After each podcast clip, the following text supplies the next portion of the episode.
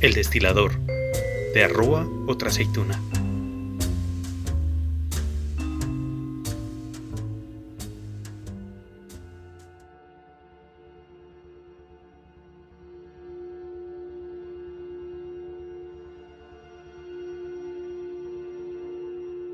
Un hombre va cojeando por la calle Santa Ana.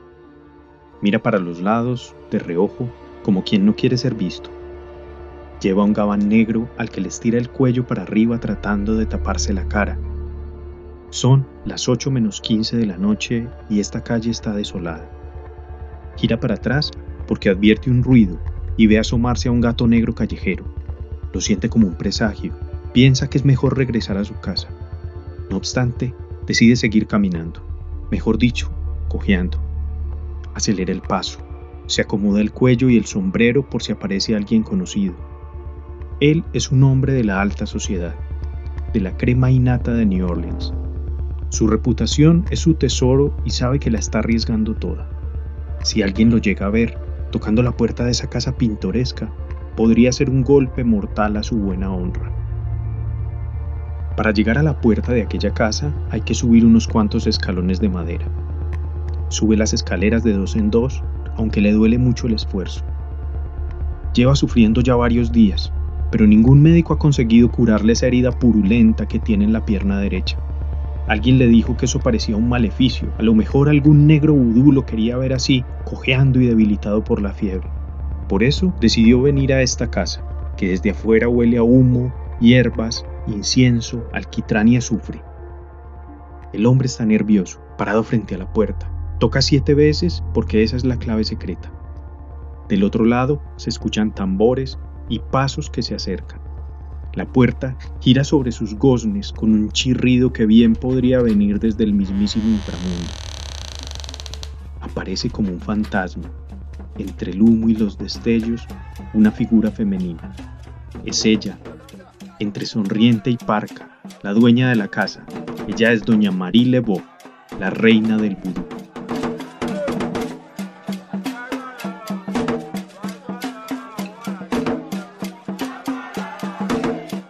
Marie Lebeau vivió a principios del siglo XIX en New Orleans.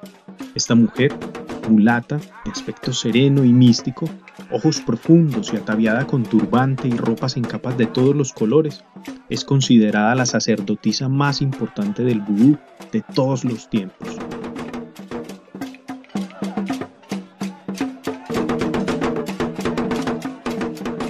Estamos visitando el año 1820, en la calle Santa Ana, un hombre adinerado visita a Marie Lebeau, una sacerdotisa vudú. Ella lo recibe en el patio de su casa. Allí es donde oficia rituales de sanación. La gente acude a ella buscando alivio a sus enfermedades y problemas, y con eso ha conseguido cierta fama y poder. Y aunque los periódicos de la época la tratan como charlatana y supersticiosa, su clientela crece exponencialmente.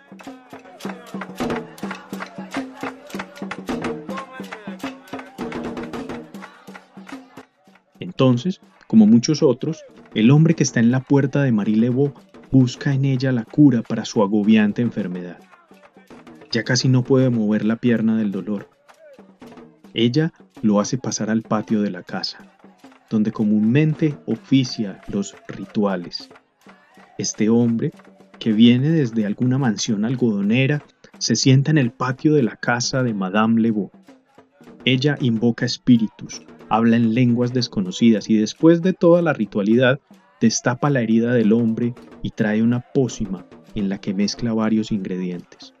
Entre otras cosas, para este remedio ha usado el hongo del pan. Hace un emplasto, le agrega una pluma y luego le da instrucciones al hombre para que su herida mejore. El hombre sale de aquella casa, que parece más un templo y vuelve a su mansión algodonera, confundido, pero sobre todo esperanzado en que esta mujer lo haya curado.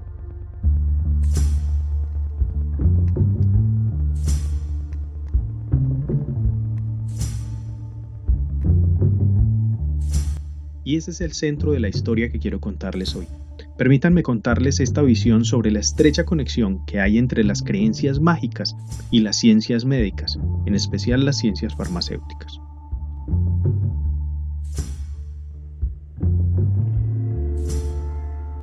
Antes de avanzar en esta dirección, es necesario hablar del vudú. El vudú tiene sus orígenes en la diáspora africana. Las creencias negras se mezclaron con culturas de otras latitudes y generaron un culto que tiene a su vez tanta riqueza como misterio. De hecho, Marie Lebeau nació en Santo Domingo, lo que es hoy Haití, y desde ese lugar construyó su creencia mezclando su herencia africana con elementos del catolicismo. La imagen que se ha difundido sobre el vudú como una práctica maligna parece que proviene de representaciones hechas por el cine y la televisión desde los años 30. Representaciones cinematográficas como la de los muertos vivientes,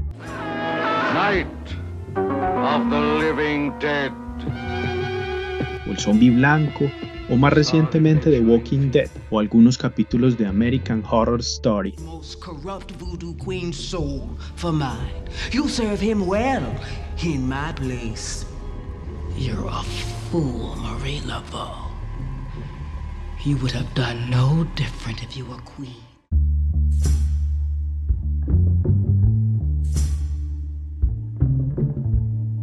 Pero esa versión es distorsionada. El vudú surgió en Haití y de ahí se trasladó al Caribe y al sur de los Estados Unidos. Es una creencia como cualquier otra, pero tiene la particularidad de ser una creencia que nació en las comunidades de esclavos que fueron traídos de África. Haití fue el primer pueblo negro libre, razón por la que fue invadido en 1920 por Estados Unidos. Pero esa es otra historia. Lo cierto es que las prácticas espirituales de Haití, la única comunidad negra y libre en 1804, fueron tildadas de malignas por el resto del mundo historiadores y antropólogos coinciden en que esa satanización del vudú intentaba quitarle valor, generar miedo y evitar su influencia sobre el pueblo blanco. Por eso los rituales del vudú fueron caricaturizados al punto de convertirlos en una representación de lo diabólico o lo malvado. Pero hoy parece bastante obvio que esa imagen creada por los blancos no es más que una expresión del racismo.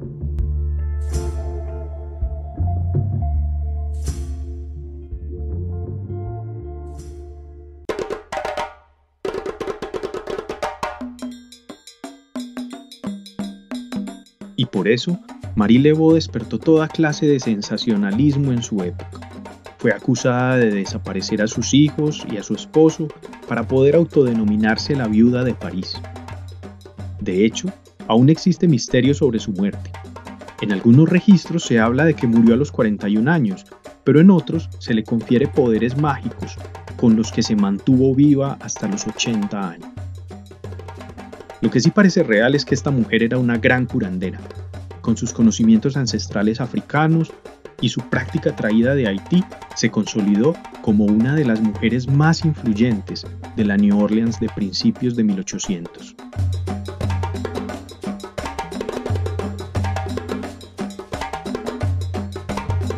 En la historia que les vengo contando, un hombre de la alta sociedad, acosado por una infección, visita a esta mujer en su casa de la calle Santa Ana. Ella hace una ceremonia y después le da un remedio que contiene hongos del pan. Así figura este remedio en algunos registros. Y este hecho es interesante porque esta técnica, la de curar una infección por bacterias usando hongos, se estudiaría casi 100 años después, en 1920, cuando científicos como Ernest Duchenne, quien fuera un médico francés precursor de la terapia con antibióticos, o Clodomiro Picado, un científico costarricense, o el famoso Dr. Alexander Fleming, quien en 1928 observó que en una caja contaminada con hongos no crecían bacterias y así descubrió la penicilina. Pues ese es el mismo principio que usó Marie Lebeau para curar a este hombre, poniendo en la infección de la pierna, que evidentemente era causada por bacterias, un preparado que contenía un alimento florecido con hongos. La clara ventaja que tiene ella sobre los hombres de ciencia mencionados es que lo hizo 100 años antes de que ellos llegaran a ese conocimiento.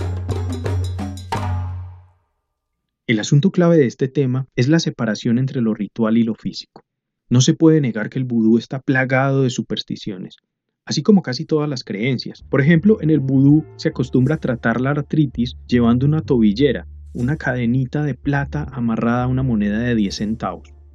Estas prácticas le dan riqueza a la cultura, pero costaría defenderlas desde la orilla del quehacer científico. No obstante, el uso de plantas y la combinación de ingredientes podrían estar basados en conocimiento precursor de algunos de los medicamentos que todavía usamos en la actualidad. Por ejemplo, en las pócimas vudú se usaba con frecuencia el azufre. Por eso puede ser que los ritos eran considerados demoníacos, porque el olor a azufre ha estado culturalmente relacionado con el infierno. Pero el azufre se usa con mucha frecuencia en la producción de fármacos. Medicamentos como la hidroclorotiazida, un conocido fármaco para el tratamiento de la hipertensión arterial, es una molécula azufrada, o el trimetoprinsulfametoxazol o la sulfadiazina, son fármacos que incorporan el azufre en su estructura. Es posible que la mezcla de materia orgánica con el azufre y otros procedimientos que hoy desconocemos tuviera efectos terapéuticos y que lograran hacer curaciones con estos brebajes mucho antes de nuestra época y del desarrollo de las ciencias farmacéuticas tal y como las conocemos hoy en día.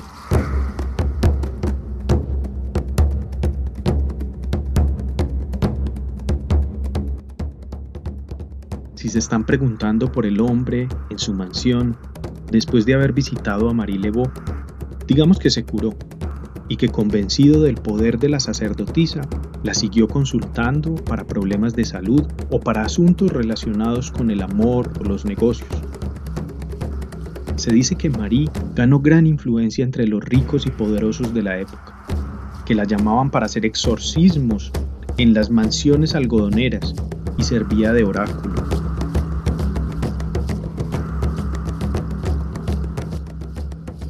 Esta mujer mulata tuvo un rol social tan importante en su época, porque fue cercana a los negros esclavos que se juntaban en el Congo Square, pero también fue cercana a sus amos, a los blancos que vivían en las mansiones algodoneras.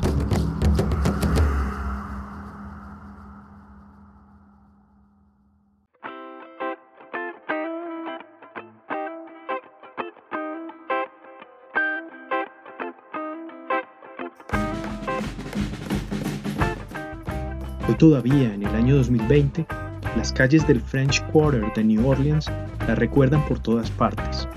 Hay un museo en su nombre, locales comerciales y su tumba es una de las paradas obligadas de los tours de zombies y espantos.